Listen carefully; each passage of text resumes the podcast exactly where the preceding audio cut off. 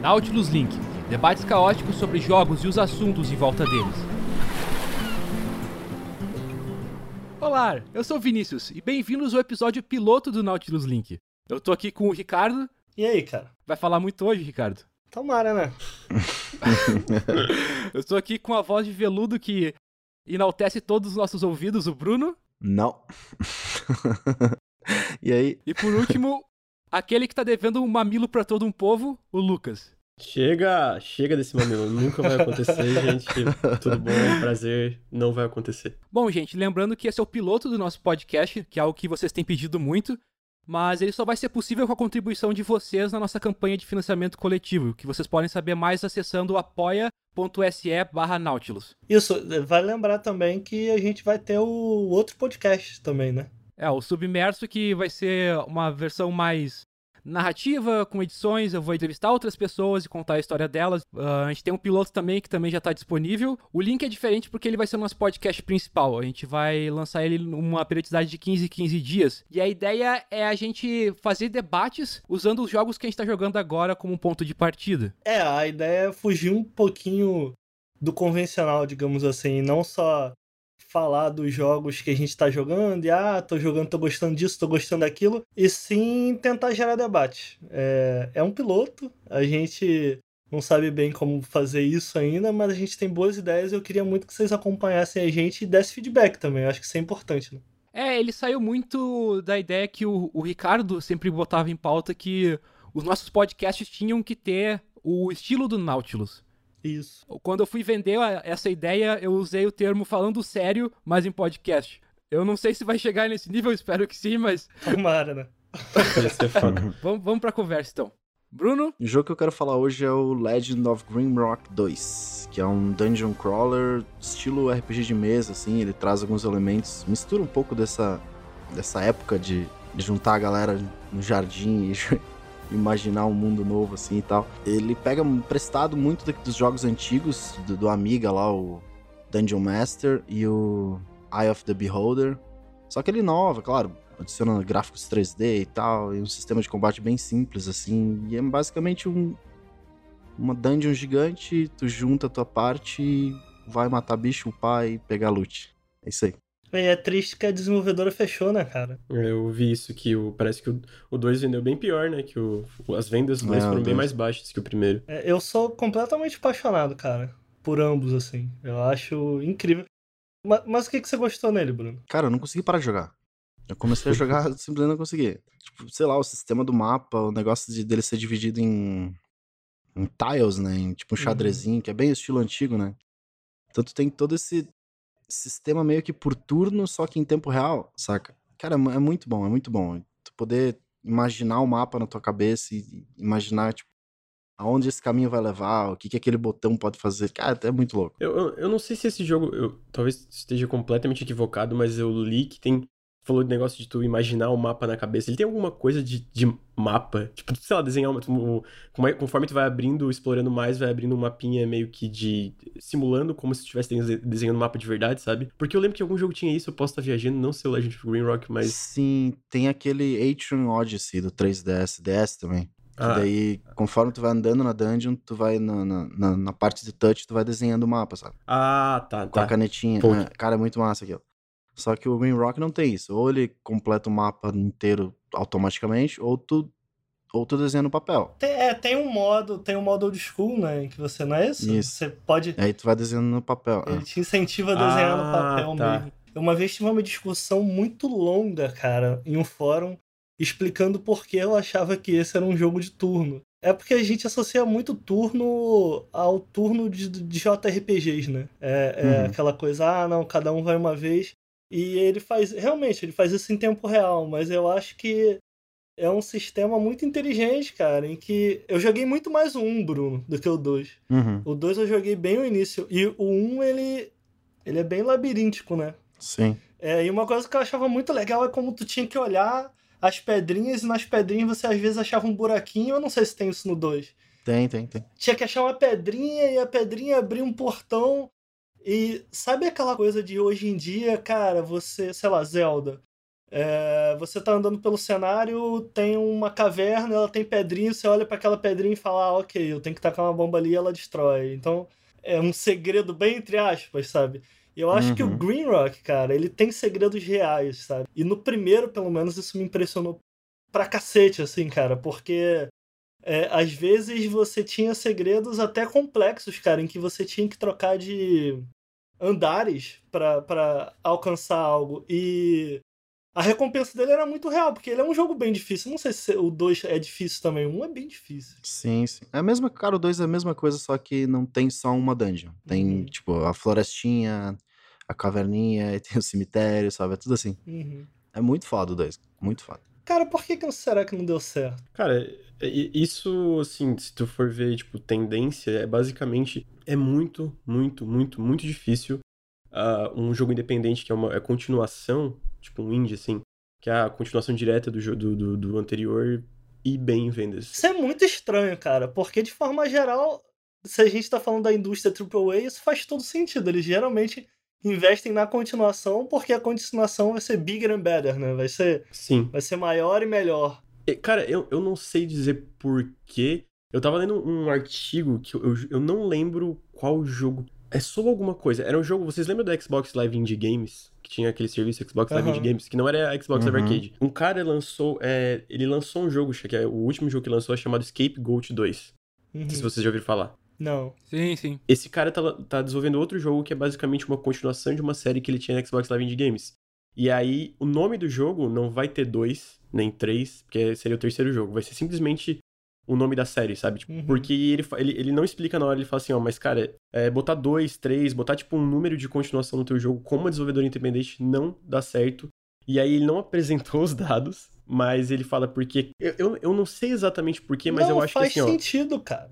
Não, mas sabe o que, que, é, é, que tu falou ah. ali? É porque o negócio triple A é porque, cara, quando tu pega um Uncharted 1 pra um Uncharted 2, por exemplo, tem um avanço muito claro. Tipo, é, é o mesmo negócio, mas tipo, tem um, uma, é, tem um marketing que ajuda muito e aquele. Eu acho que talvez o visual ajuda muito, porque sempre é um salto muito perceptível, assim, na maioria dos casos, né?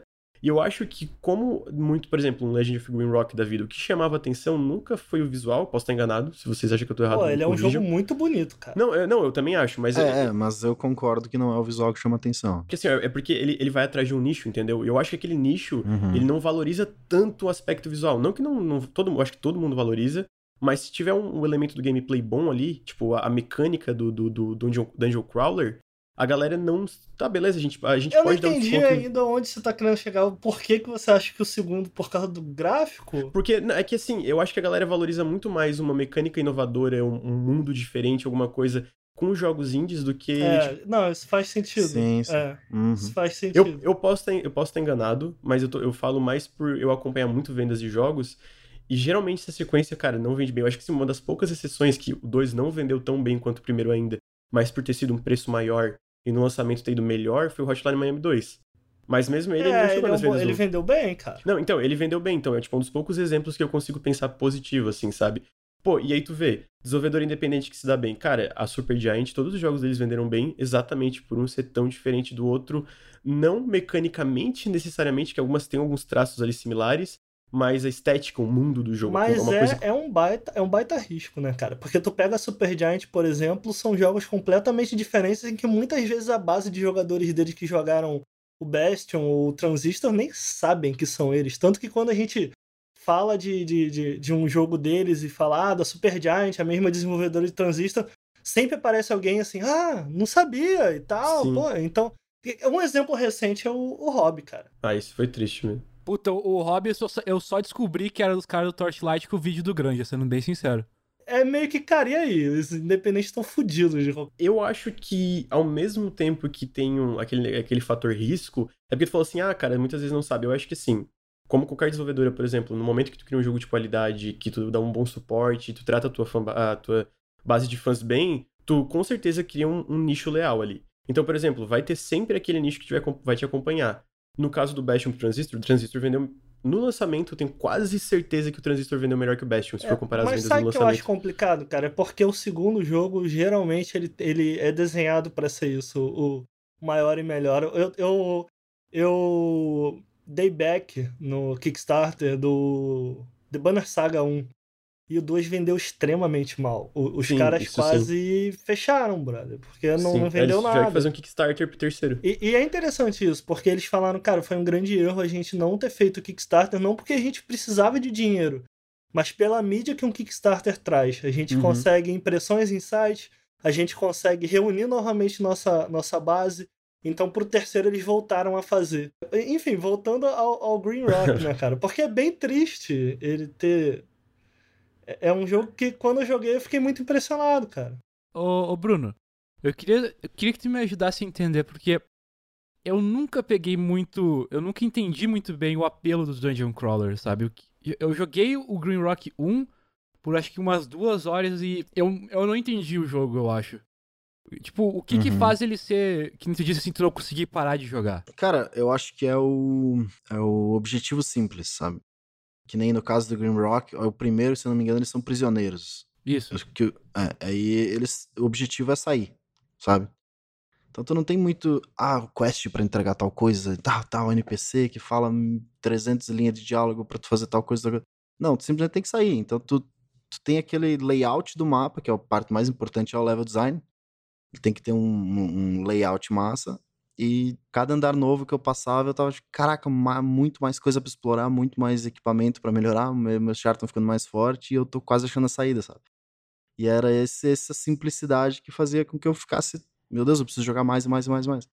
E o 2 tem isso, só que numa escala muito maior, que é uma ilha inteira, né? Não só uma dungeon. Mas ele tem uma coisa meio mundo aberto? É, no 2 tu também é prisioneiro, só que os quatro personagens naufragam no navio, aí tu para na praia, sabe? Daquela, é uma ilha, uma ilha gigante. E aí tu começa a andar, e vai achando uma chavezinha, e vai, tá, tá, tá, tá, descobre que existe um mestre nessa ilha, que ele controla tudo. Aí tu tem que encontrar quatro orbes, cada orbe tá num canto dessa ilha, e tem, tipo, os mapas diferentes pra tu ir até o final. Não tem andares. É porque no primeiro ele tem andares, né? Então ele é mais ou menos linear. Não, no, no, no mapa de formas, quando tu vai achar um orbe, por exemplo, ele é uma dungeon, né? Então tu tem que descer vários andares até. Então ele tem meio que o mesmo. É o primeiro jogo quatro vezes, cinco vezes por aí. Eu acho que tu falou desse negócio de simplicidade, e eu acho que esse negócio. Como é um dungeon crawler, e, e eu acho que dependendo do contexto, posso estar errado, mas eu nunca joguei, né? Mas ele deve tentar passar uma sensação de aventura. Uhum. E mesmo sendo ah, fugindo de uma Exploração. prisão, é, de exploração, sabe? Aquele negócio de descoberta. Eu acho que quando o jogo tem essa simplicidade de deixar o jogador partir do jogador muito da, da partir muito da imaginação do jogador, da descoberta do jogador, não te impor vários objetivos, deixar tu, cara, tu tem que fazer isso e tu faz isso da forma que tu achar melhor. Eu acho que Uhum. ajuda muito mais na sensação de aventura, de descoberta, de cara, tá, eu realmente tenho que descobrir como eu vou fugir dessa prisão. E esse tipo de, de liberdade, que eu, eu imagino que pelo tá falando que o, jogo, que o jogo dá através da simplicidade, ajuda muito nisso, sabe? Eu acho, cara, eu acho isso. Eu acho que isso faz muita falta em alguns RPGs e jogos no geral, que eles tentam botar muita coisa e fica meio tipo, nossa, tá, tem muita coisa aqui. É a base do RPG de mesa, né, cara? É tipo, é aquela liberdade de tu. Cara, se divirta, sabe? É muito foda isso. Cara, eu talvez seja problema de. Sei lá, seja burrice minha, alguma coisa assim, mas eu preciso de um apelo logo, sabe? Assim, é muito. Ah, eu entrei, tá, eu sou prisioneiro no jogo medieval, e aí eu vou andar nessa dungeon, deu. É, sabe?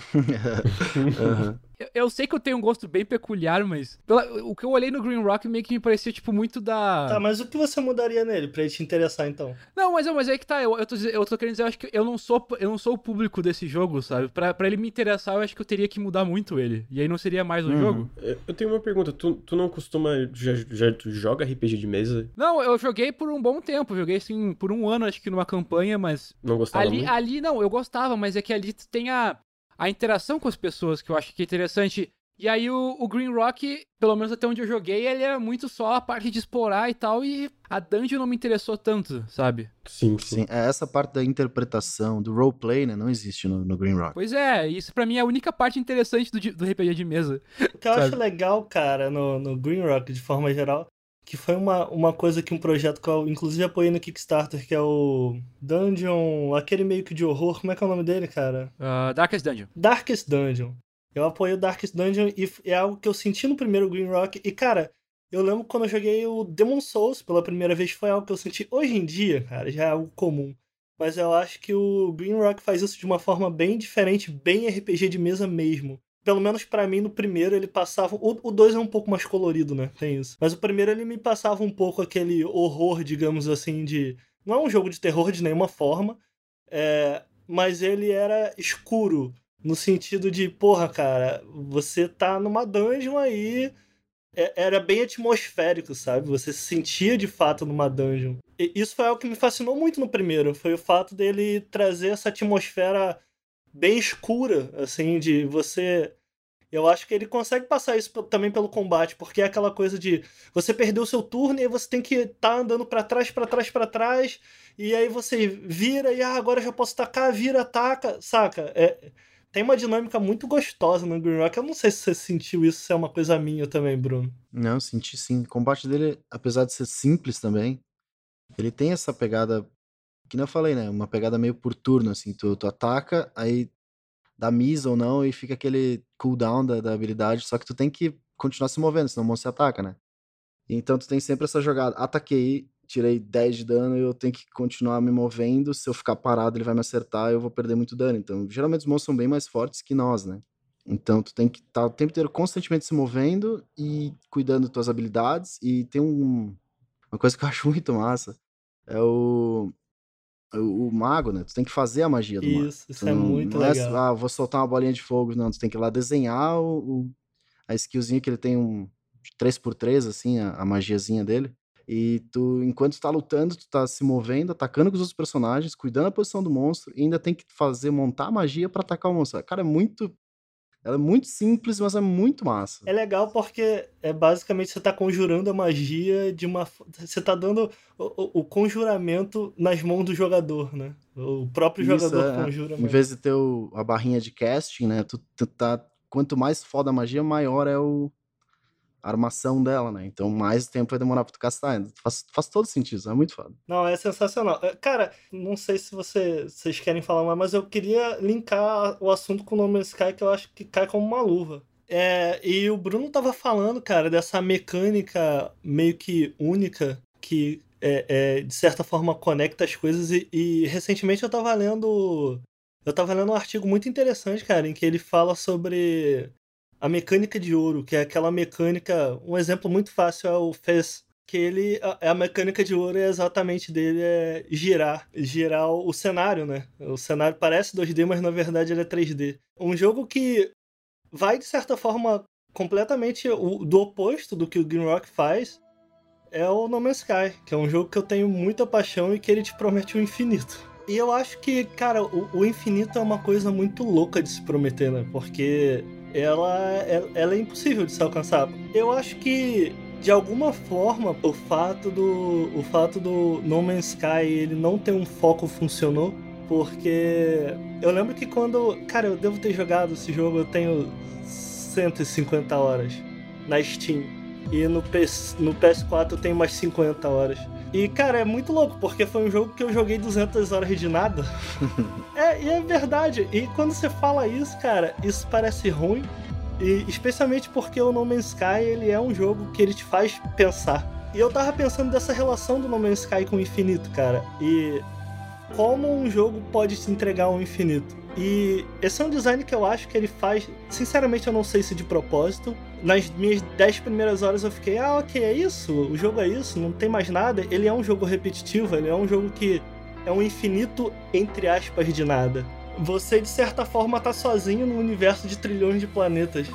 Você se acostuma a fazer aquilo que. Você, você cria uma rotina em que você, ah, ok, é, é, os objetivos são você mesmo que se dá. E uma coisa que eu gostava muito era como, cara, é isso, você tá sozinho no universo. E o fato de eu estar sozinho no universo me fazia pensar. E não era pensar sobre a vida, muitas vezes era pensar sobre o Nautilus, sobre coisas do Nautilus, sobre roteiros do Nautilus.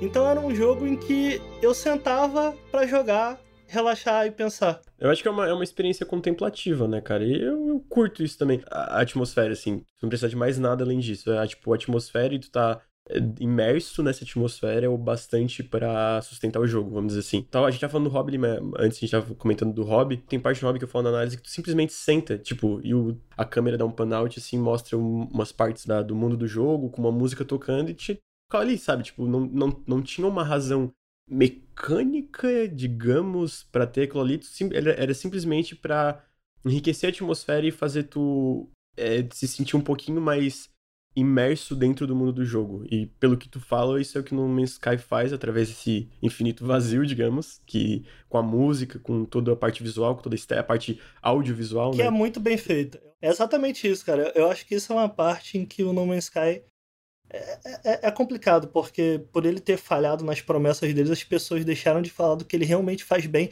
E não é bem, é tipo muito bem. Eu, eu achava legal porque a recompensa que eu tinha em jogar No Man's Sky era simplesmente de estar dentro do No Man's Sky, de você ver vistas diferentes. E, cara, é incrível como eles conseguiram criar essas vistas de forma procedural. É incrível, é incrível. Você pega. É um, é um jogo excelente para você tirar screenshot, por exemplo, saca? Uhum. E é incrível que o jogo faça isso de uma maneira procedural, sabe? Porque eu acho que se tem uma recompensa que você tem por jogar No Man's Sky é isso. Você chega a a coisas que não absolutamente não, não, você não interage, saca? Você realmente só vê, é, mas ele te dá essa recompensa visual, saca? Tu disse que é um jogo que ele te força a pensar, Uhum. mas qual é a diferença?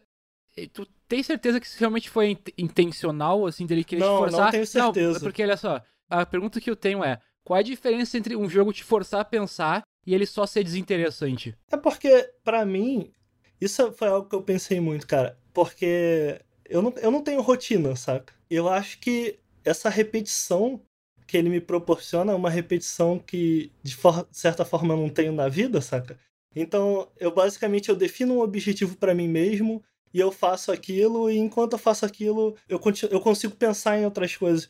E não é que eu ache isso desinteressante, eu, eu acho extremamente interessante como eu absorvo tudo aquilo que tá à minha volta. na- e, e eu acho que isso é um design.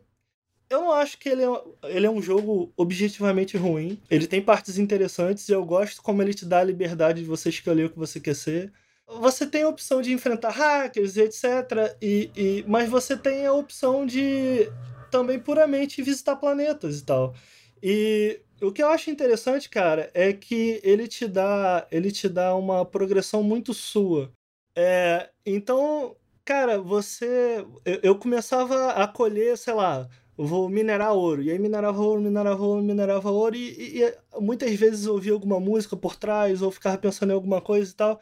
E para alcançar um, um outro ponto do mapa que eu queria muito chegar, exatamente para ter essa recompensa visual. Cara, é porque pra mim isso basta, saca? Porque quando a gente para pra pensar em jogo, a gente tem que ter uma mecânica interessante tal. Mas sei lá, a gente precisa mesmo? Tem, tem que ser isso? Para pra pensar no Journey, cara. O Journey. Qual a mecânica interessante do Journey? Pra mim, não tem. Pra mim, a recompensa foi a jornada. É, mas é que, por exemplo, quando eu jogo o Journey, eu, eu prestei atenção durante o jogo inteiro, eu acho. É que paro muito essa tua experiência do No Man's Journey com o que eu tive com o Euro Truck Simulator. De justamente ter uma coisa mais rotineira, tipo, eu vou transportar cargas pra lá e pra cá. E não tenho mais nada além disso, sei lá, tá, eu tenho que dirigir corretamente, que é a coisa mais sem graça do universo. Cara, mas você acha que o fato de você desligar o cérebro enquanto joga ele faz dele um jogo ruim? Porque isso acontece comigo em jogo de luta, por exemplo. Muitas vezes eu desligo o cérebro. Pelo menos pra mim é faz ele ser desinteressante, cara. Eu não, não digo que é ruim, porque pode ser só que ele não seja pra mim, porque tem muita gente que é fascinada por dirigir. Então, pra eles, uma experiência que nem o Euro Truck ou outro jogo de corrida é incrível, sabe? Cara, mas você não acha que é muito relativo isso que você tá falando? Porque, por exemplo, eu, eu, adoro, eu adoro jogo de luta, mas eu tenho completa noção que você basicamente treina certos movimentos até que você não consiga mais pensar neles e você só execute rea é reação. O jogo de luta acaba virando reação. É, mas ainda assim tu tá prestando atenção no que o oponente tá fazendo, sabe? Tu não. Tu não tá tipo. Ah, ok, eu vou ficar apertando os botões aqui pensando na vida, sabe? Não sei se é o caso, mas No Man's Sky ele não foi pensado para ser uma experiência contemplativa, sabe?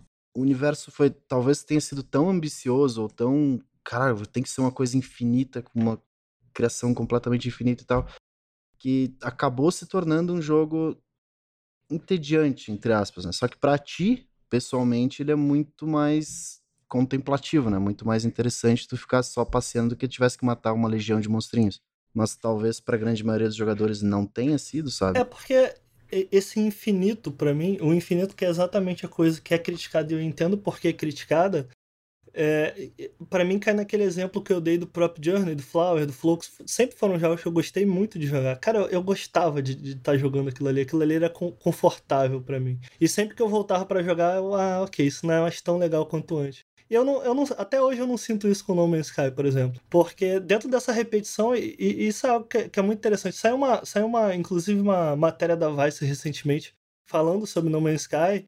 Em que, cara, foi legal, porque eu vi outras pessoas que têm um pouco desse, desse, dessa relação que eu tenho com No Man's Sky, sabe? Tem outras pessoas que sentem isso.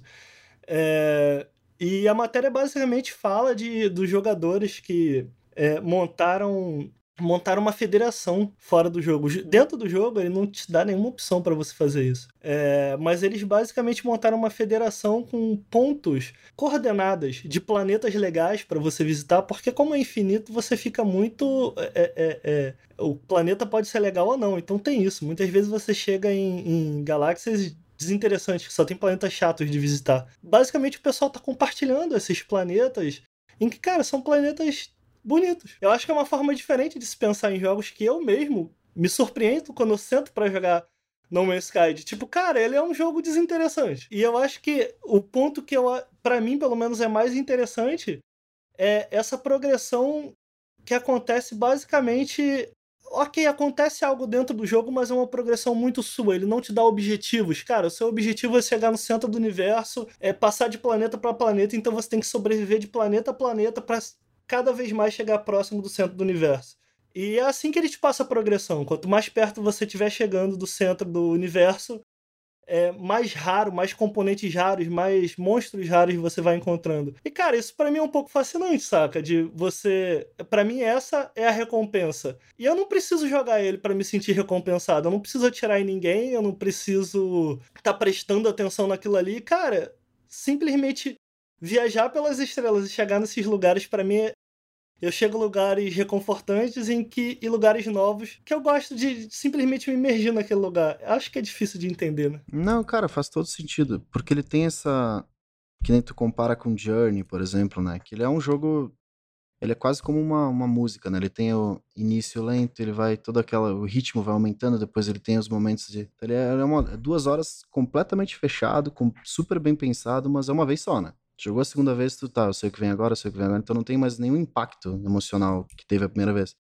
E o No Man's Sky, que nem tu falou, que tem, ele tem essa progressão, né? Então sempre tem um, por mais que seja um, um impacto muito menor, não sei quanto para ti. Sim, bem menor, bem menor. menor e tal.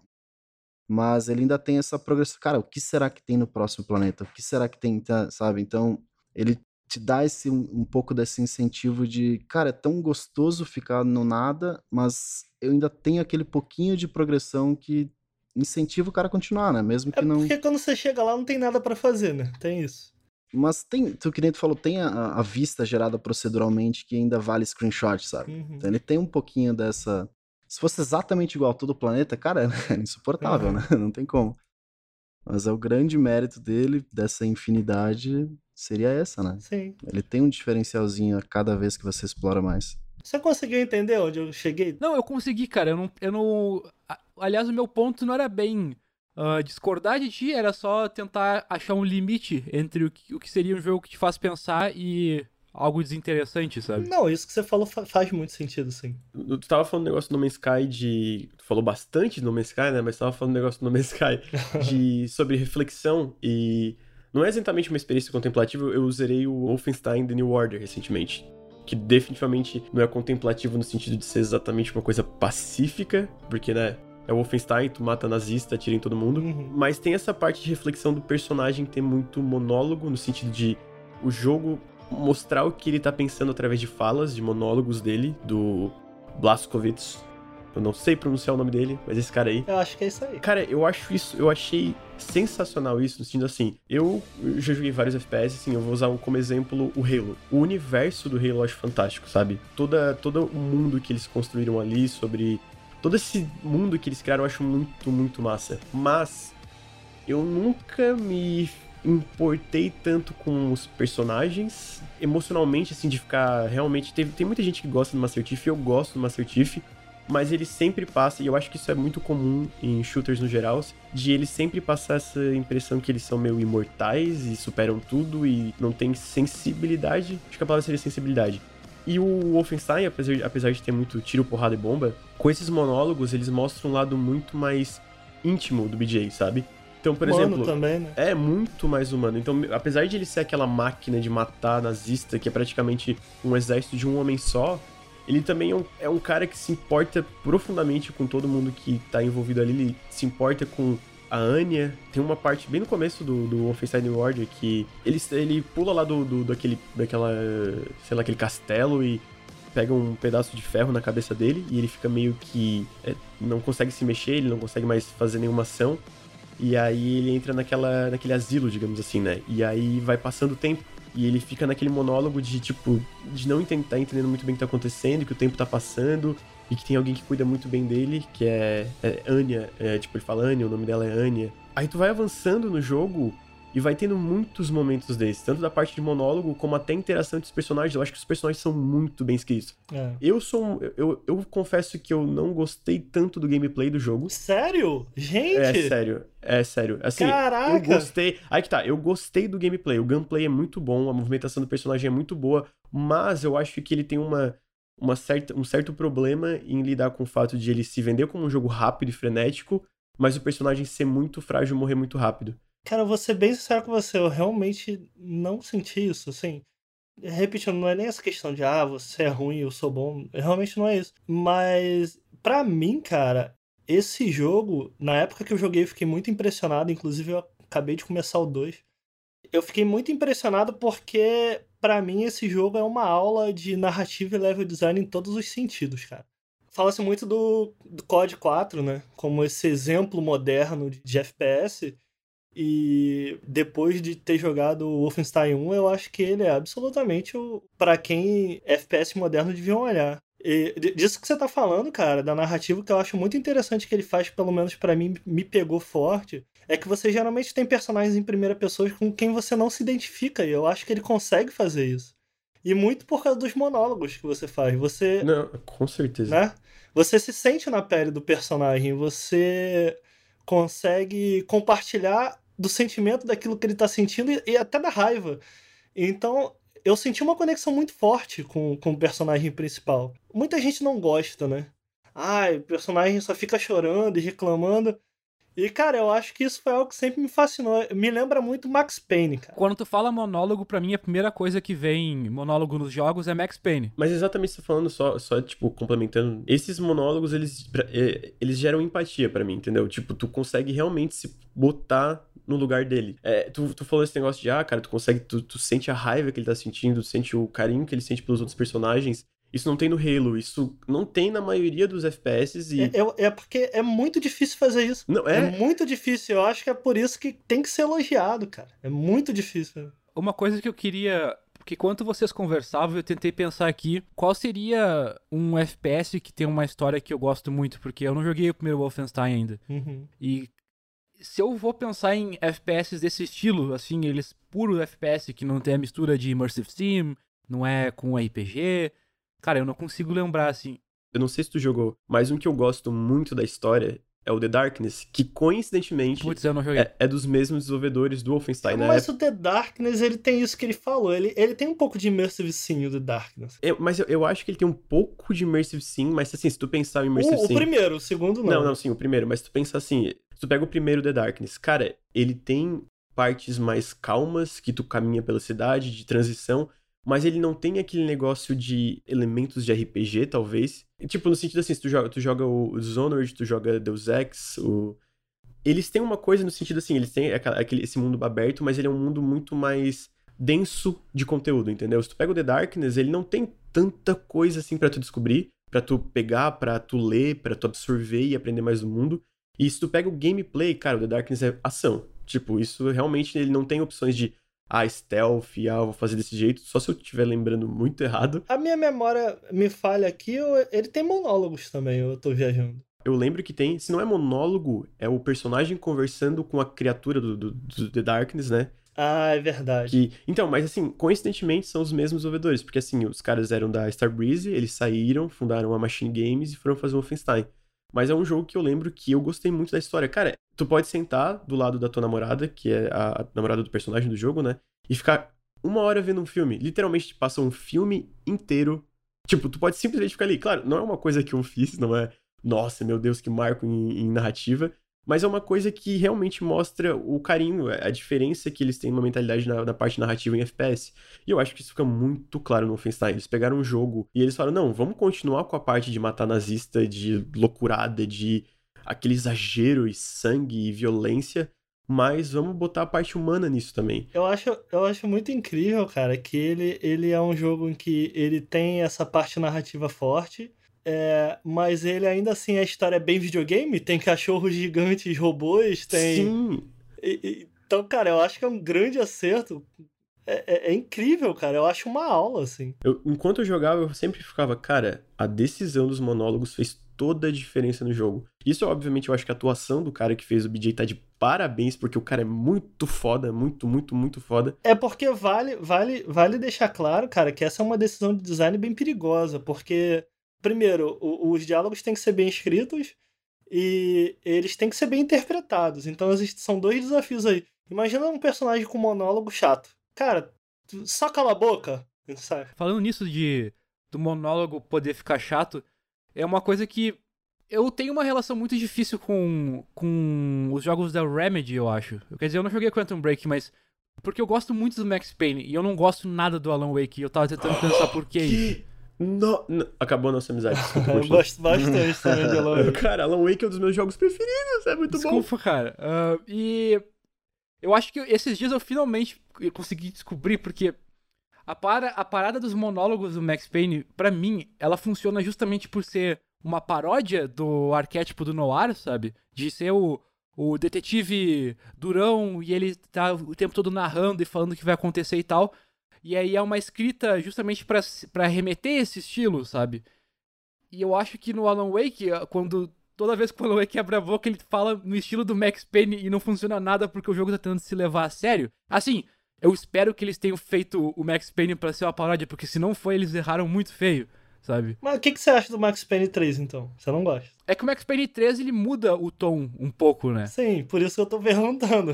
eu acho que ele tenta ser mais sério e até justamente por não ser, o, ser outros roteiristas, ele talvez consegue um pouquinho, mas é, a história é tão ruim do resto que eu não consigo me importar tanto, assim. Sabe o que eu acho interessante, cara? Eu acho que é legal. Uma, eu, sou absolutamente apaixonado por Max Payne 3. Eu sim, eu também, mas pela parte mecânica, sabe? Mais ou menos, eu gosto da. Eu gosto. Da, bom, não, não, ele não tem um roteiro forte, mas eu consigo lembrar de alguns diálogos do Max, eh, de alguns monólogos dele. É, tem uma parte do, do na verdade, é uma das partes que eu acho mais legais no jogo, que eu nunca esqueci desse diálogo, em que ele fala do capitalismo, em que ele fala, cara, é. Nossa, é, então, esse é o tipo de coisa que pra mim funciona se é uma paródia. Se for sério. Eu, eu acho legal, porque é, é, é uma piada, de, realmente isso é uma piada. Mas eu acho que é legal porque você acaba compartilhando um pouco da visão de mundo daquele personagem, você acaba vendo mais o mundo pelos olhos dele, saca? E por isso que eu acho que é uma ferramenta que faz muito, muito sentido para jogos em primeira pessoa. Então eu acho que tem certas frases que até hoje. O, o, tem uma do Max Payne 1. Puta, acabei de esquecer a frase. Eu não sei sobre ele, mas é, é no Max Payne 1, esqueci. Ah, o medo que dá aos homens. Isso, isso, isso. Cara, entende que essas pequenas frases são frases em que você, de certa forma, entra na cabeça do personagem, sabe? em que você compartilha a visão. E muitas vezes, quando essa visão de mundo tá de alguma forma alinhada à sua, cara, tá aí, você criou um diálogo memorável, sabe? É que para mim continua sendo, tipo, só funciona se for para ser uma paródia de noir, sabe? Mesmo sendo memorável. É porque eu não tô falando aqui puramente do Max Payne, saca? É... A gente tem muito do monólogo como um vício até, mas não no monólogo do personagem principal, mas do diário de áudio, que meio que virou uma bengala, uhum, vamos dizer sim. assim, um apoio e é, que foi meio que uma, uma, uma das, dos fundamentos até do Walking Sim, que pegou uhum. esses elementos mais narrativos do FPS. É verdade. Eu acho que o Bruno é a pessoa aqui que joga tanto quanto eu, que meio que virou um, um vício desse gênero, de usar o, o diário de áudio pra pessoa, tipo, ficar explorando o cenário enquanto ouve alguém contando a história, né? Isso, é. O próprio cenário também, que ele. Todos os elementos têm um propósito narrativo, né? Não é que nem muito FPS usa, por exemplo, cores ou, sei lá, um estilo diferente de corredor, etc., para guiar o jogador à ação, né? O objetivo principal é chegar na ação o mais rápido possível para se divertir. O Walking Sim pegou, não, peraí, o que eu posso fazer nesse corredor para contar partes da história enquanto a pessoa atravessa ele? E enquanto escuto o áudio também, que é um reflexo dessa. Falando disso, tipo, eu não sei quem jogou o What Remains of Edith Finch aqui. Eu não quero dar exatamente spoiler, não vou comentar muito, mas eu acho que ele pega essa ideia de áudio log e ele usa de uma forma muito mais literal, visualmente falando. Ele, tipo, sabe? Tacoma também, né? O Tacoma eu ainda acho que tem uma coisa muito daquele narrativa através da ambientação. Uhum. O, o que, que o Edith Finch, fa o Edith Finch faz para mim é ele pega muito mais, ele meio que transforma o audiolog em um set piece, digamos assim. Uhum. É, claro, set piece não com todo o barulho, o estouro, uma coisa bem mais íntima, mas ele pega o audiolog e literalmente transforma em uma coisa visual que tu entra, assim, sabe? E eu achei, cara, eu fiquei Isso. fascinado. Ele transforma o quarto na, naquela história que tá sendo contada, né? Cara, isso é muito, muito, muito bom. Exatamente. Tipo, tu literalmente, tu, tu vivencia aquilo. Tu não escuta, tu não escuta enquanto tu vai andando no corredor. Tu literalmente vivencia o que que tu tá lendo ou ouvindo. O que Esse, esse é um pouco o meu contraponto ao que você tá falando, Vinícius. Que, ah, ele só funciona se X ou Y. Eu acho que quando, quando o, o jogo tenta de alguma forma te conectar ao personagem, seja ele como o Edith Finch que eles estão falando, em que você entra na cabeça de outro personagem através, inclusive, do cenário, é, é indiferente o, o que o roteiro faz, o que a história tá fazendo. É, é, se o personagem for bem escrito, e, e eu acho que o Alan Wake é um personagem bem escrito. Apesar de, cara, é, é o roteiro dele ser uma parada um pouco conturbada, eu acho que eu- é um personagem que pelo qual eu gosto de ouvir falar, saca? É, eu gosto das opiniões dele e muitas vezes eu compartilho das opiniões dele sobre algumas coisas que ele tá falando consigo mesmo. Então, pra mim é um pouco indiferente se, ah, se é paródia ou não. É, é- Não, mas o meu ponto não. Eu digo que o Max Payne tem que funcionar por, ele ser paródia, e eu, acho que no Alan Wake, o tom da, da escrita não, não, não bate com a narrativa, sabe? Eu acho que esse é o que eu digo do monólogo. Como você tá usando o ponto de vista do personagem, ele não pode ser. Sem cuidar muito de ser algo que ele, o personagem falaria, sabe? E eu acho que o Alan Wake muitas vezes parece que é- são frases do Max Payne, vamos dizer assim, sabe?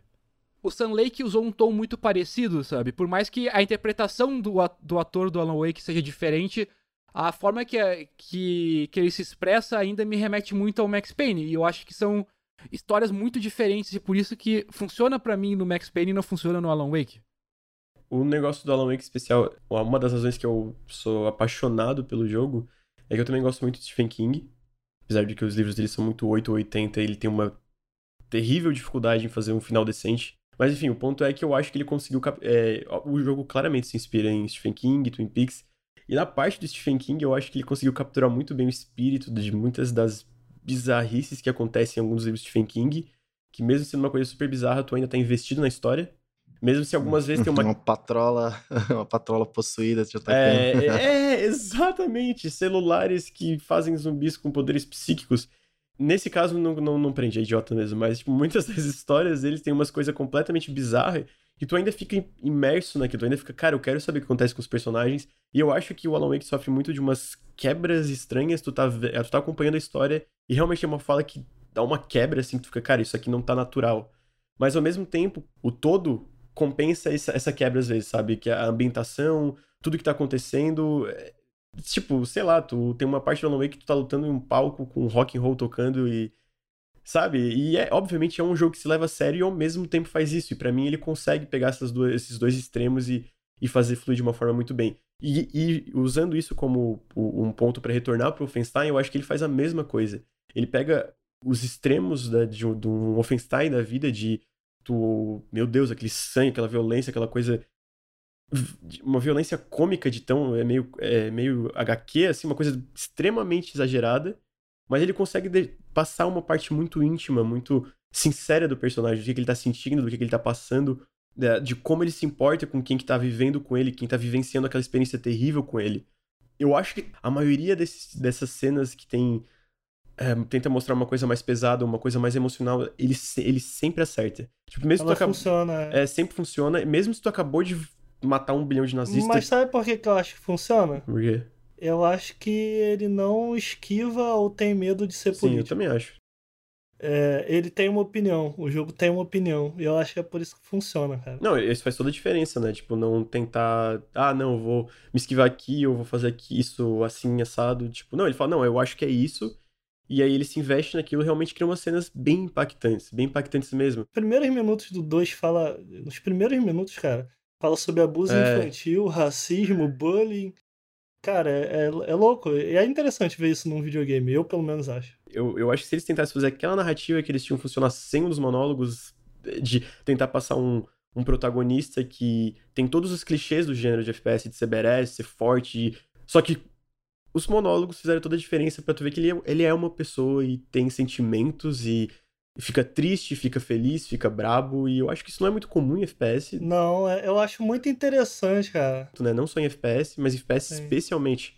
Mas em especial FPS, cara. eu Sim, fiquei sim. muito surpreso de jogar os primeiros minutos do 2 e perceber que ela continua exatamente de onde o primeiro parou, sabe? Porque.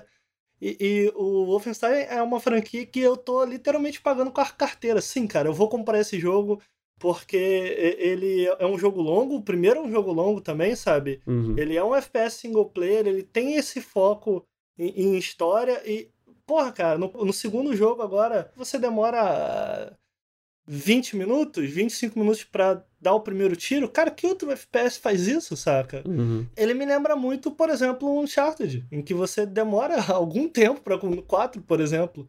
Eu acho que até mais do que. Acho que deve ter uma, uns 40. Nossa, nem lembro, mas, mas demora bastante pra você dar o Demora, primeiro demora tiro em Uncharted 4. Tirando a introdução lá do barquinho, é uns 4, 5 capítulos. É, é muita coisa. Quanto é? Quatro, uma hora? Duas horas? É bastante, Por aí. bastante coisa, né, cara? Uhum. Então, quer dizer, cara, é um FPS que realmente está preocupado em contar uma história. Não, porra, ele continua a história de onde parou e ele não tá preocupado. O que é, o que é perigoso? Você vê a, a- a- Pô, ele já tá a 50% o segundo. O Wolf 2. e- Aparentemente, né, a Bethesda não tá sem sorte, porque só jogão esse ano, nada vendeu bem. The Evil Within 2 não vendeu bem, É incrível a vendeu bem. liberdade que deram. Mas, cara, eu não tenho dúvidas que o jogador médio que pegar pra jogar o Wolf 2, essa demo que eles liberaram, demora muito a ficar bom, cara. Demora muito a você chegar de fato na parte interessante. Eu apreciei isso, mas eu acho que pouca gente que não jogou o primeiro ou que realmente investiu naquela história vai achar legal, saca? Então é difícil de vender isso, é complicado. É por isso que eu voltei com a minha carteira. Eu falei, não, cara, eu vou comprar o 2 sim, porque eu adorei o primeiro jogo. Cara, eu amo esse jogo de paixão. Inclusive, jogue a, jogue a, a expansão. É, é- é sensacional, cara. Eu não joguei, o The Old. Blood não cheguei a jogar. Joga ainda. assim, cara. Não deixa de jogar. Mas eu não sei, o, o primeiro jogo vendeu bem? Eu não, não cheguei a ver. Não, o primeiro vendeu muito bem, tanto que eles bancaram o segundo, tipo, é que nem o The Within, o primeiro vendeu bem. Assim, essa parte do monólogo, eu não joguei o, o, o Wolfenstein. E realmente, eu não, eu não lembro de, de algum FPS que tenha esse tipo de monólogo assim. E eu gosto muito de Half-Life, Half-Life 2 principalmente. E ele não tem nada disso, né? Ele é um personagem mudo, ele constrói o mundo ao redor e vai lá, sabe? Explora esse mundo e seja feliz e tal.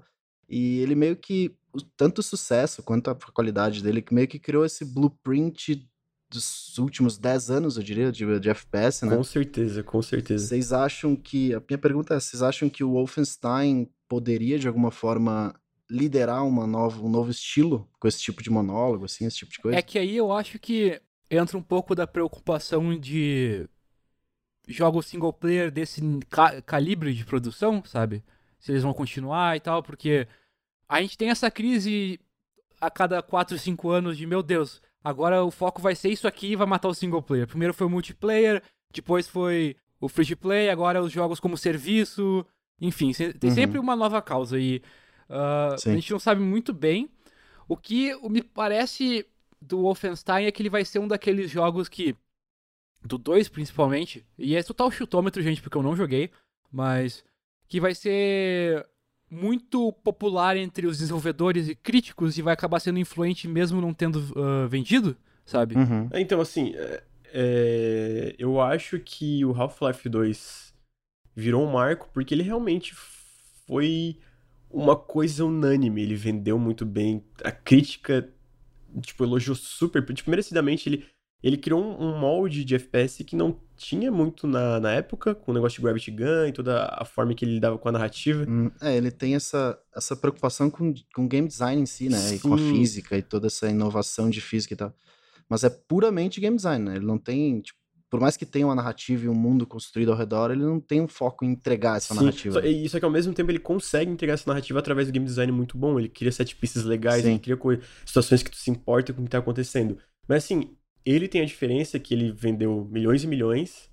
Ele liderou uma revolução na parte de PC que foi com Steam, né? Porque eh, o Half-Life 2 ajudou a popularizar o Steam. Você tá querendo dizer que o jogo não é bom, é isso? Porque aí eu concordo. Não, eu acho o Half-Life 2 muito bom, eu não, não entendi. Não, eu tô querendo entender onde você vai chegar. Tipo, ah, o jogo só, é, só foi considerado que vendeu muito. Não, eu tô dizendo que ele, eu tô dizendo que ele, ele foi uma revolução na época, os jogos single player estavam muito mais populares, ele vendeu muito mais, a crítica elogiou muito mais eles, tu for ver quando a crítica gostou do primeiro Wolfenstein. E, cara, infelizmente, não que eu acho que não devia ser, o Wolfenstein não teve o tipo de destaque para ele liderar algum tipo de nossa, vamos seguir isso aqui. Eu acho que alguns jogos com certeza vão seguir. Eu acho que qualquer desenvolvedor que olhe, eles, eles absorvem coisas de vários tipos de jogos que são de qualidade. Mas pra, nossa, vamos revolucionar, tipo, sabe, fazer um marco, eu acho muito difícil. Ignora, ignora a parte da, da venda e da crítica aí. Pra ti, pra ti, pra vocês, vocês acham que deveria ser esse. Pra mim, sim. Como eu falei, cara, eu acho que. É, é assim, eu tô bem no início do 2, do, do né? Agora, quando eu joguei o primeiro, eu fiquei extremamente impressionado. Tem isso, eu, eu não joguei o Half-Life, tá, Bruno? É, uhum. Agora, uma coisa disso que você tá falando, a gente, a gente esqueceu dele. Porque o, o Vinícius perguntou: ah, um jogo. Eu não me, não me recordo de um jogo de FPS com uma boa história. Pelo que eu entendo, ele é um bom exemplo, né? Sim. É, agora, eu acho que é um pouco diferente também como o Wolfenstein faz história. Posso estar viajando, e me corrijam se eu estiver viajando aqui alguém se prendia ao personagem principal do, do Half-Life 2 e por quê? De certa forma, sim, né? Porque tem toda aquela. Todo mundo ao redor do, do, do, Gordon Freeman tem aquele. aquele. como é que é? Admiração, sabe? Então é a palavra melhor, mas é, todo mundo admira tanto o Gordon Freeman pelo que ele fez no primeiro jogo e tal. E por ele ser um cientista da Black Mesa e blá blá blá e toda aquela. Então tu meio que entra no personagem como aquele símbolo, o ícone da revolução você é uhum. é ao mesmo tempo que não é, entendeu? Ele tem uma, uma face, ele tem um, um, o símbolo dele, mas ao mesmo tempo tu tá incorporado tão bem, ele, ele, ele introduz aquele universo tão bem que primeira meia hora você já tá tipo, beleza, eu sou o símbolo, eu sou o líder, eu sou a ponta principal dessa revolução, então vamos, eu vou liderar isso e vamos embora. Ele faz isso muito bem, sabe? É, são designs bem diferentes. Eu, eu acho que, cara, o Wolfenstein, para mim, quando eu joguei o primeiro, já, já foi isso para mim. Eu, eu, se, se eu fosse um desenvolvedor, sem dúvida, se eu fosse criar um FPS, eu olharia pro Wolfenstein. Para mim, ele é certo em tudo. Eu acho que o Wolfenstein é um jogo que ele te dá aquilo que você quer. E eu repetia muito isso enquanto eu jogava. Cara, eu tô na prisão, eu quero fugir daqui com um robô gigante quebrando parede, toma. É, eu quero matar nazista dando soco na cara, enfiando machadada na, na barriga eu quero pegar dois trabucos gigantes, cara, toma. Eu quero controlar um robozão e toma. Cara, ele entende o que você quer como jogador, sabe? Às vezes eu olhava para certas coisas e falava assim: caraca, será que eu posso fazer aquilo? Sim, dava para fazer aquilo. Então, para mim, o Wolfenstein 1 é, é, é esse blueprint, para mim, assim. E eu acho que, cara, se se quem tá ouvindo não jogou, nossa, vai atrás desse jogo. A gente tá falando sobre como o Wolfenstein faz algo que é difícil o gênero dele conseguir fazer, e o meu tema tem algo parecido, só que no gênero de stealth.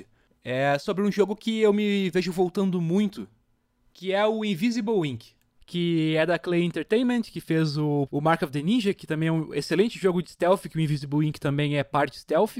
Fez aquele horroroso do Shank, que dá até tristeza de ver do currículo deles. Ah, era legalzinho. É horroroso. Hum. É o primeiro, né, cara? Eu, eu, eu, também eu não posso falar que o meu primeiro vídeo foi horroroso, então...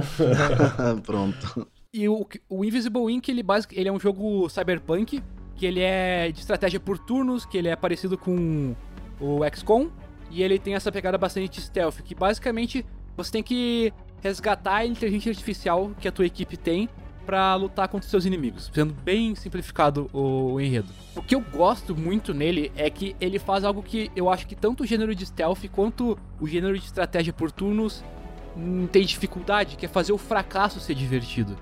Porque eu, eu, por muito tempo, eu era daqueles caras que tava jogando um Splinter Cell da vida. Ah, fui visto, ok, dá load, vai de novo. Pra ser aquele perfeccionista, sabe?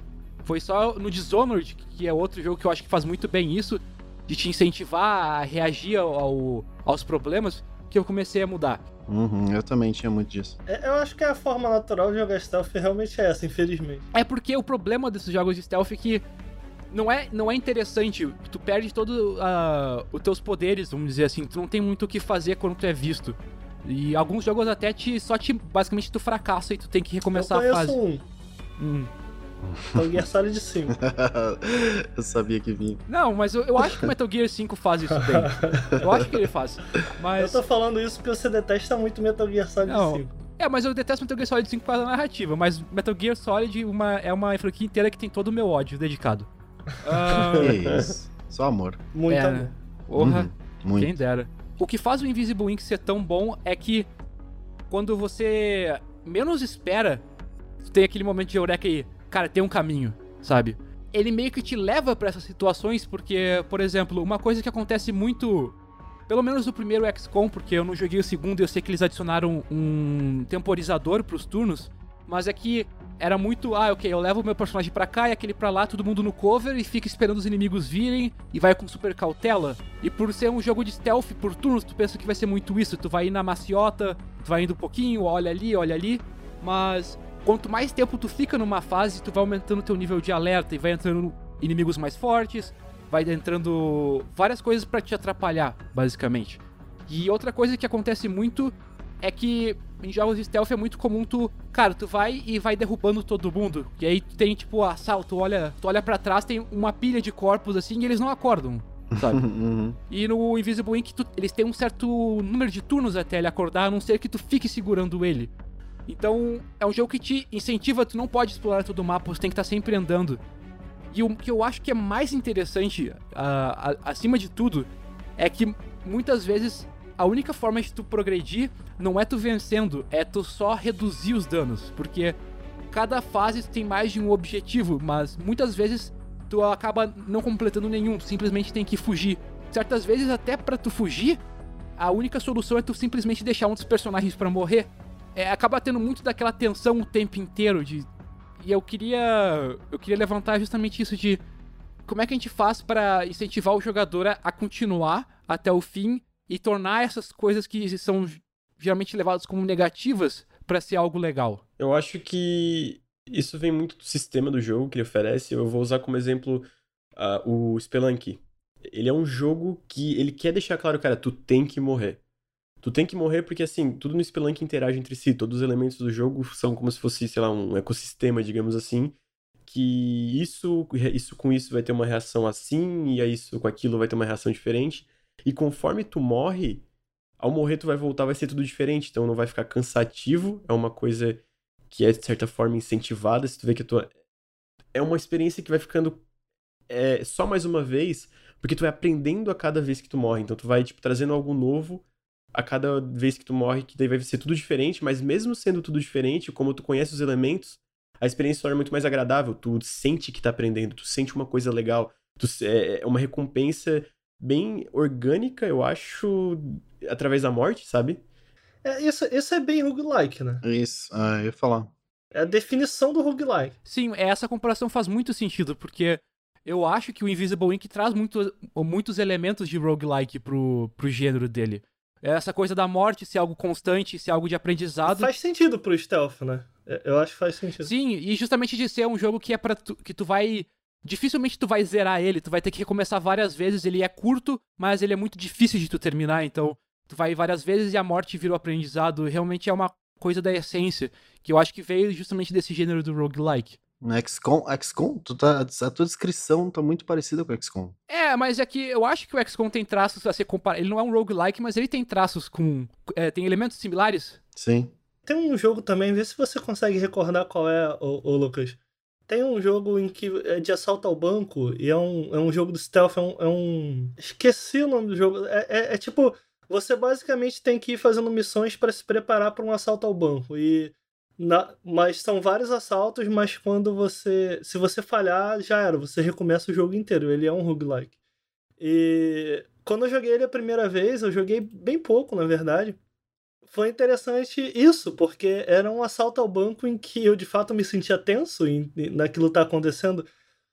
O meu, o meu ponto, na verdade, é que eu, eu, acho que eu tenho uma visão um pouco diferente da de stealth de vocês, que muito do que vocês citam como algo legal, para mim é algo que para mim tá um pouco saturado no gênero. Que eu tava jogando Assassin's Creed recentemente e eu acho que o Assassin's Creed Origins, eu acho que Assassin's Creed de forma geral, ele, ele é um bom exemplo dos problemas que o stealth tem para mim. Eu acho que o stealth ele tá muito preso ao fato de ser um grande puzzle. Uhum. E quando ele não é um grande puzzle, ele é só um jogo ruim. No sentido de, por exemplo, eu, eu adoro o, o, o, esses novos jogos do Splinter Cell em que o Sam Fisher é um pouco mais agressivo. É, o Blacklist é um jogo que eu gosto muito.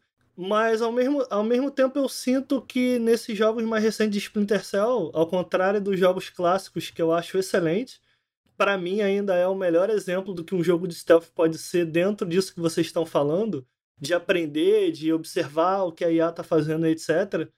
No Blacklist você não tem muito por que fazer aquilo, simplesmente porque você pode marcar três personagens apertando R1, apertar triângulo e matar eles três. Então acaba que você mata o mapa inteiro. Eu acho isso tão desinteressante, eu acho isso tão. Na, na época do Chaos Theory, né? Que eu acho que é o melhor Splinter Cell disparado. Sim, sem dúvida. Não, com certeza. O, ele tinha muito desse negócio de rota, né? O inimigo tem uma hum. rota e você tem que estudar aquela rota, então você tinha aquela tensão de tu. Caraca, eu matei quatro inimigos já, tempo, demorei uma hora, por exemplo, assim, estudando tudo, aí tu chega no quinto cara, ele te vê e destrói a missão. Caralho, não. Mas olha só, isso é um puzzle que você acabou de sim, definir, sim. de certa é, maneira. Essa tua comparação com puzzle é, é interessante porque muito da. De eu querer trazer esse assunto é, é porque tem um texto muito bom do Robert Yang, que ele, ele comenta sobre as fraquezas do stealth, porque é o Invisible Ink é interessante. E uma metáfora que ele usou que, que é bem legal é justamente de jogos de stealth ser um puzzle, mas no sentido de o jogo vai sendo menos complexo com o tempo, até tu chegar num nível que ele é basicamente algo trivial, porque tu tirou todos os, os obstáculos, sabe? Justamente essa coisa de tu limpar a sala dos corpos, basicamente. É, para mim, isso é o que me cada vez mais me faz jogar menos jogos de stealth. Por exemplo, o Dishonored é um jogo que muita gente tá falando bem e eu ainda não tô com aquela vontade de jogar, ainda que eu imagino que o, o, ele tem essa parte um pouco immersive sim, que o mundo seja interessante de se explorar e tal.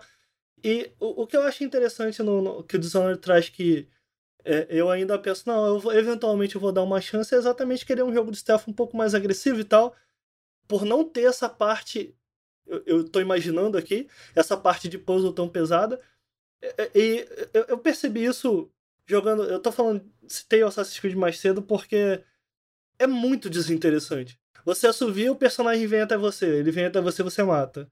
Você tá com uma pedrinha, ele vai para lá. Você tem controle total sobre a inteligência artificial. E isso é uma coisa que eu sempre debato, que é começa a geração, passa a geração, gráfico melhora, gráfico piora, mas, cara, quando a gente vai ter uma evolução é, é, realmente é, é palpável, digamos assim, em termos de inteligência artificial, sabe? E, é, um grande desafio para um, um desenvolvedor, ao mesmo tempo que esses saltos gráficos que a gente dá, a gente vê, por exemplo, uma Naughty Dog da vida se esforçando ao máximo para extrair o máximo de um PlayStation 4, de um console, e conseguindo gráficos muitas vezes muito melhores do que a gente pode experimentar no próprio PC. Pô, e se tivesse alguém que tivesse se esforçando que a Naughty Dog se esforça para criar um gráfico interessante, para criar uma inteligência artificial inteligente?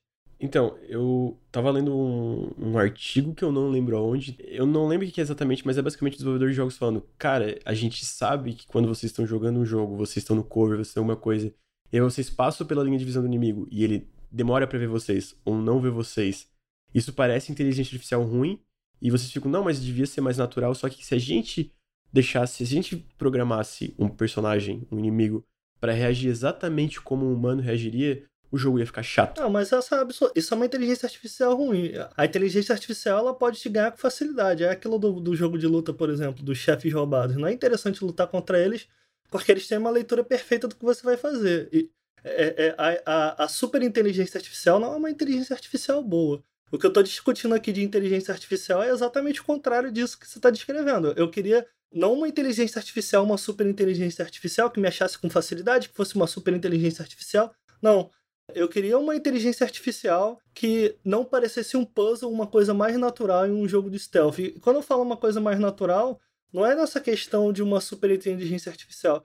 E, eu cito, eu estava citando aqui mais cedo, o Virtual Fighter V ele tem uma coisa, cara, em que a IA aprende como você joga. Ela não reage é, de pronto com aquilo que você faz. Mas vamos dizer, se você depois de um golpe fraco, você sempre agarra, ela vai parar de ser, ser agarrada daquela maneira. E aí você tem que. E aí ela não melhora infinitamente, mas ela esquece, ela esquece algo para te forçar, cara. Agora eu sou suscetível a isso, mas isso que você está usando muito em mim, isso vai deixar de funcionar. Onde eu quero chegar, só que eu gostaria que IAs em jogo de stealth me surpreendessem mais, saca?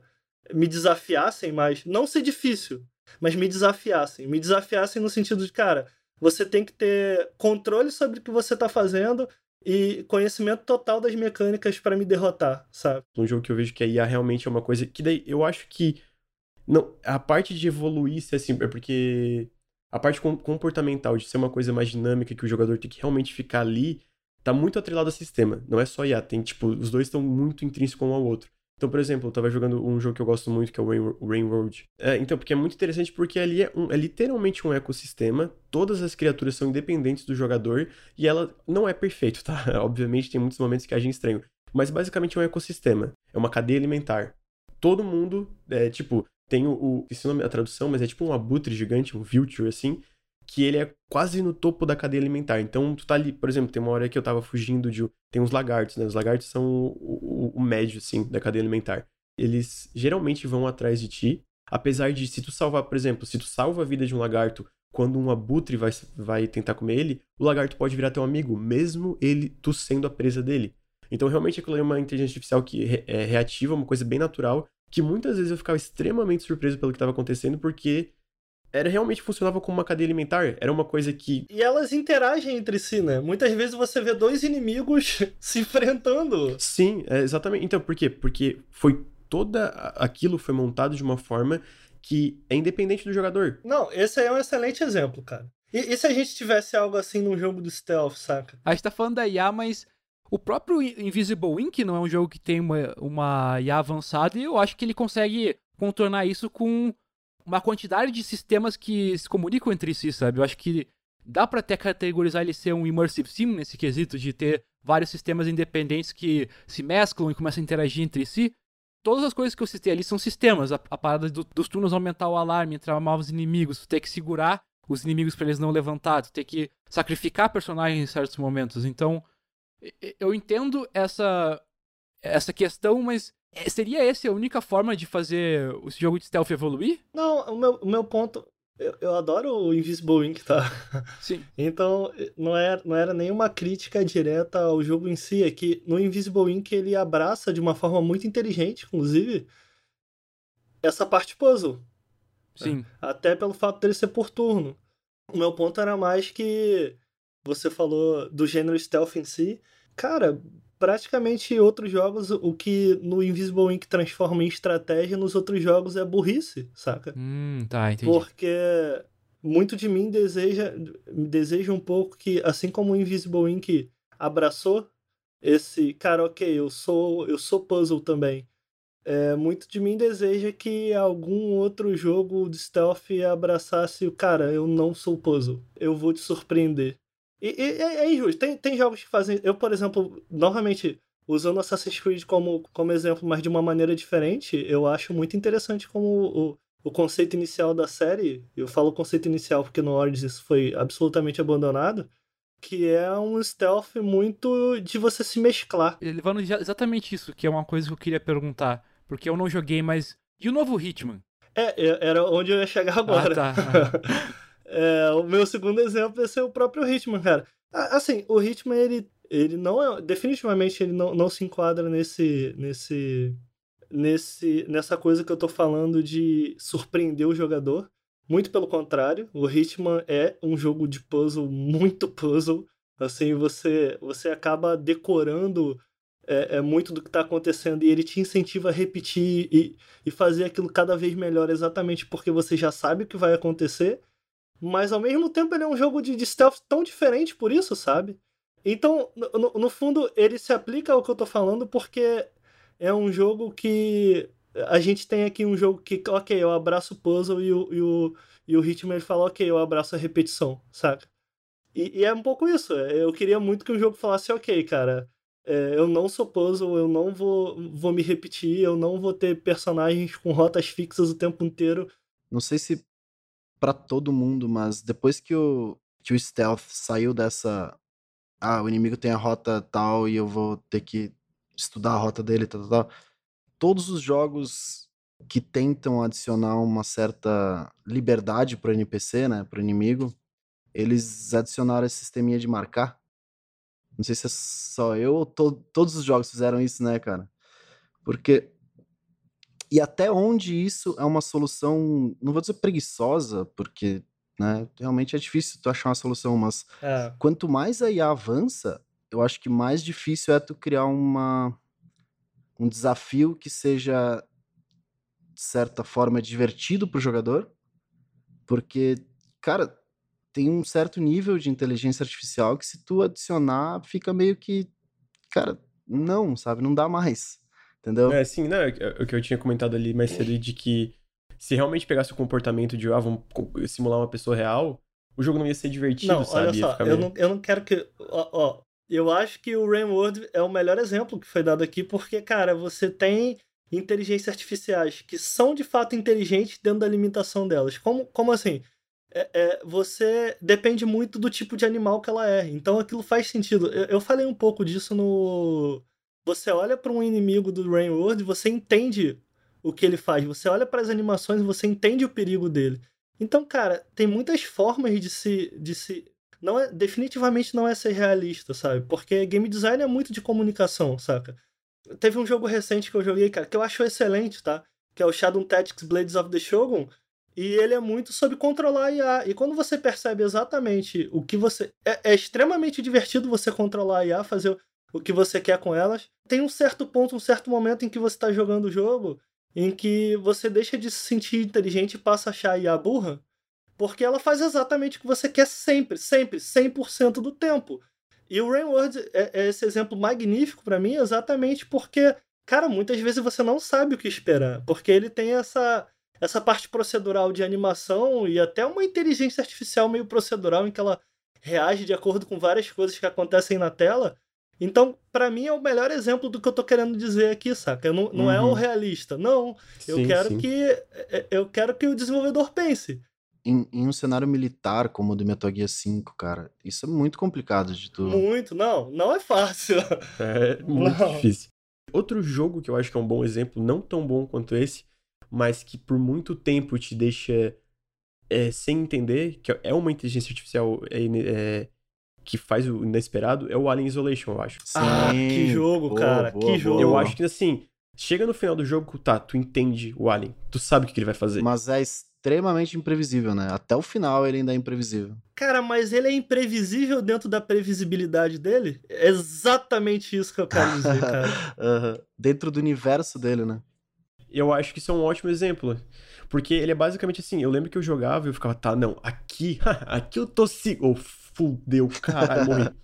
Era exatamente isso que acontecia, cara. Porque eu, não, eu tô seguro aqui. Não tá seguro. Tu não tá seguro. Tu não tá seguro porque esse alien é um desgraçado. Não, mas assim, e eu acho isso legal de. Jogos diferentes tentam coisas diferentes. Por exemplo, o Shadow Tactics foi o meu jogo do ano ano passado. E sim, ele realmente tem momentos que é super repetitivo no sentido, cara, a IA é burra. Mas é de propósito, né? É, mas o, o Invisible Ink também faz isso, de ser umas rotinas bem básicas eu, eu, não quero que vocês entendam isso como uma crítica aos jogos. O, próprio Blades of the Shogun foi um, um, o meu jogo do ano também. Na, na... Inclusive, a gente, eu e o Lucas, a gente brigou pra, pelo jogo do ano no, no vídeo.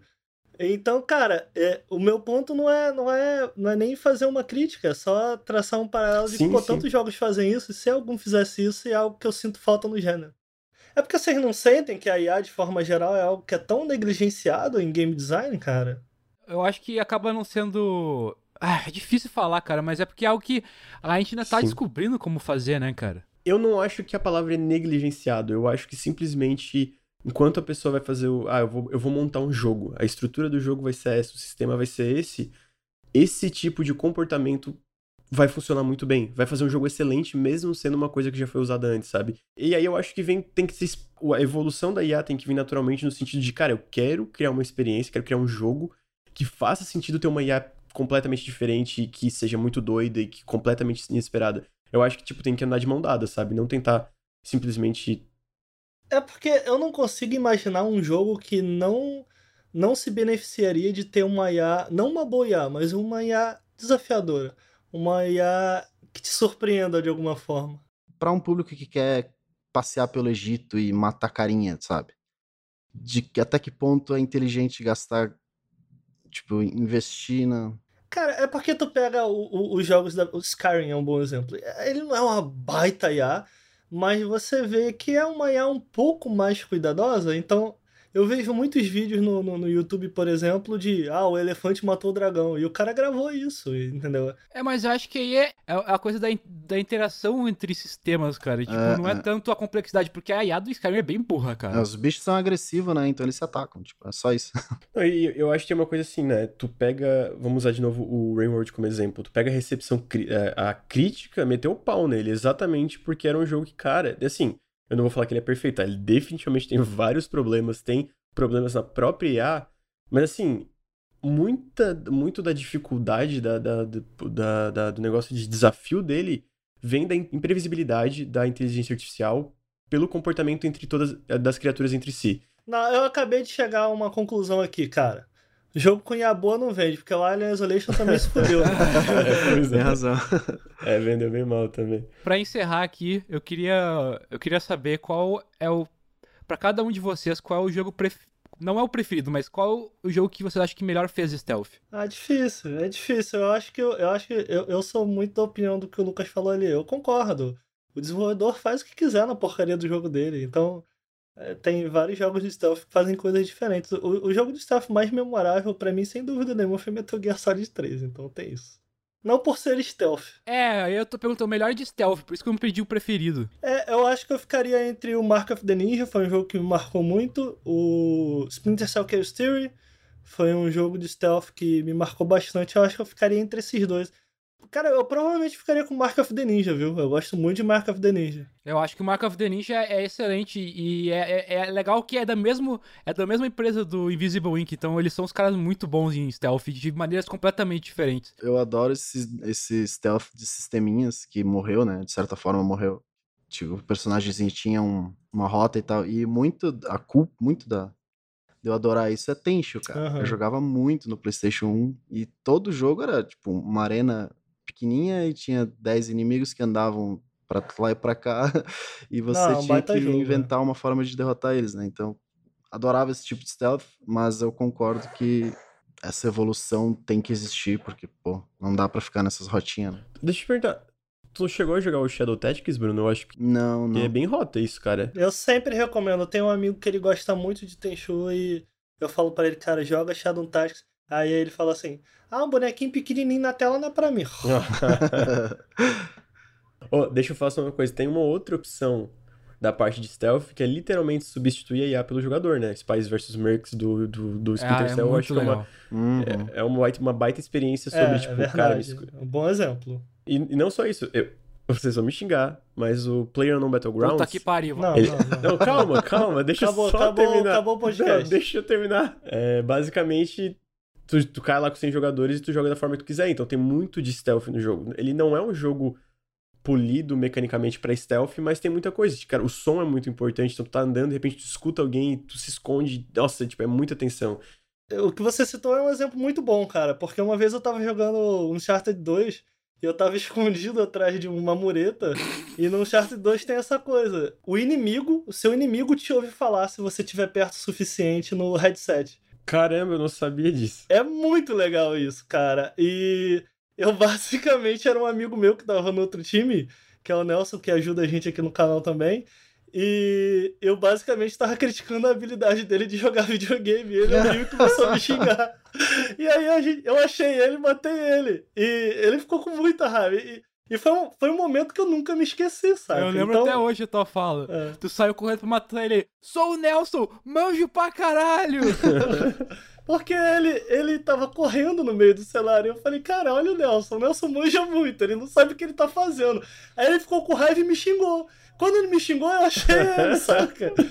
E, e, então, sim, é, é, um, é, um, é um bom exemplo isso que tá falando, de adicionar esse lado humano e de fato você não tem uma IA é, é, controlando, sim um jogador e é, é, fazer com que esses sistemas conversem, como por exemplo o áudio tocar se você estiver próximo, é uma forma até realista de se fazer que é, é, é uma execução não, então, muito interessante. O, o, tava falando do PUBG, ele tem isso, se tu tá no Player No Battleground, se tu tá no chat do jogo e tu tá falando com o teu esquadrão, sai o som no jogo. Então, por exemplo, tu tá andando assim no meio do mato. E aí tu tá falando com o teu esquadrão com o chat do jogo, se tem alguém perto, eles vão escutar tu conversando. Mas você sabe quem inventou isso, né, cara? Quem? O Splinter Cell, no modo cooperativo, é, no PlayStation, na época do PlayStation 2, se você jogasse com headset e jogando contra a IA, tá? Se você falasse alto, o guarda te ouvia. Você conversando com teu amigo que tá jogando em co-op com você, você tinha que falar baixo com ele, tipo, olha, ataca ali, ataca ali. que foda, Se você falasse cara. muito alto, o, o guarda ouvia. Sensacional. É bem maneiro. Muito legal. Só mais um exemplo. É, eu não joguei esse, tá? Mas é um que parece muito legal que também se eu substituir, que é um jogo chamado Spy Party, que tá em desenvolvimento faz 10 mil anos. Mas basicamente, um jogador é um cara que tem um, uma. Ele tá de. É, é um sniper, assim, um, um franco-atirador que tá bem longe, daí tá observando meio que um hotel. E aí nesse hotel tem vários personagens. E apenas um deles é o, é um, é, um, é o outro jogador. E aí tu tem que descobrir quem é o jogador pelo comportamento, porque todos os NPCs eles têm padrões de comportamento. O único que vai desviar desse padrão de comportamento é o jogador. Então tem que ficar observando até ver quem tá diferente. E aí tu atira, que é stealth, né, de certa forma também, porque o outro cara tá tentando se disfarçar e ficar ali e o, e o, jogador, e o outro cara tem que acertar. É, então, basicamente, tem muitas formas de criar uma experiência assim. É, é o meu ponto, assim, que eu acho legal que tem vários desenvolvedores tentando, coi- tentando coisas diferentes, assim. É, menos melhorar a inteligência artificial, isso ninguém faz. Não, quando faz, não vende, né? É, ah, é verdade. Let's get scratching. Bom, gente, a gente tá encerrando aqui o, o piloto. A gente queria muito que vocês contribuíssem com as suas impressões sobre o formato e, cara, onde eles podem entrar em contato com a gente. nautiluslink.gmail.com E, Bruno, no Twitter, onde eles podem alcançar a gente. vixe, como é que é? Arroba Nautilus Link? A gente tá sabendo legal, hein, cara. Arroba Nautilus Link, arroba Nautilus Link. Boa. E, Lucas, onde- o pessoal pode achar o nosso conteúdo em vídeo? youtube.com.br nautiluslink, facebook.com.br canal Nautilus. Boa. Segue a gente lá. Por Uhum. favor, segue, nunca te por pedi favor. nada. É, então, dependendo do feedback que vocês derem, a gente vai tentar absorver eles e para um segundo episódio, que é bom lembrar, é, só vai poder acontecer se você ajudar a gente lá na nossa campanha no Apoia-se. apoia.se barra Nautilus. Sem link, né? Sem link. E a gente queria muito continuar esse projeto, porque a gente gostou muito de gravar, a gente gostou, não gostou, gente? Sim. Sim. Não, mentira, eu gostei sim. A gente gostou muito de gravar, mas o, o- pode não parecer, mas editar um podcast dá muito trabalho e acaba atrapalhando o nosso volume de vídeos. Então, por isso, ele realmente só vai poder existir se a gente conseguir arrecadar o suficiente lá no apoia.se. Então, vai lá, ajuda a gente, segue a gente nas redes sociais e se não quiser seguir, tudo bem. A gente vai ficar feliz com o seu feedback. E é isso aí. Valeu. Falou. Valeu, gente. É nóis.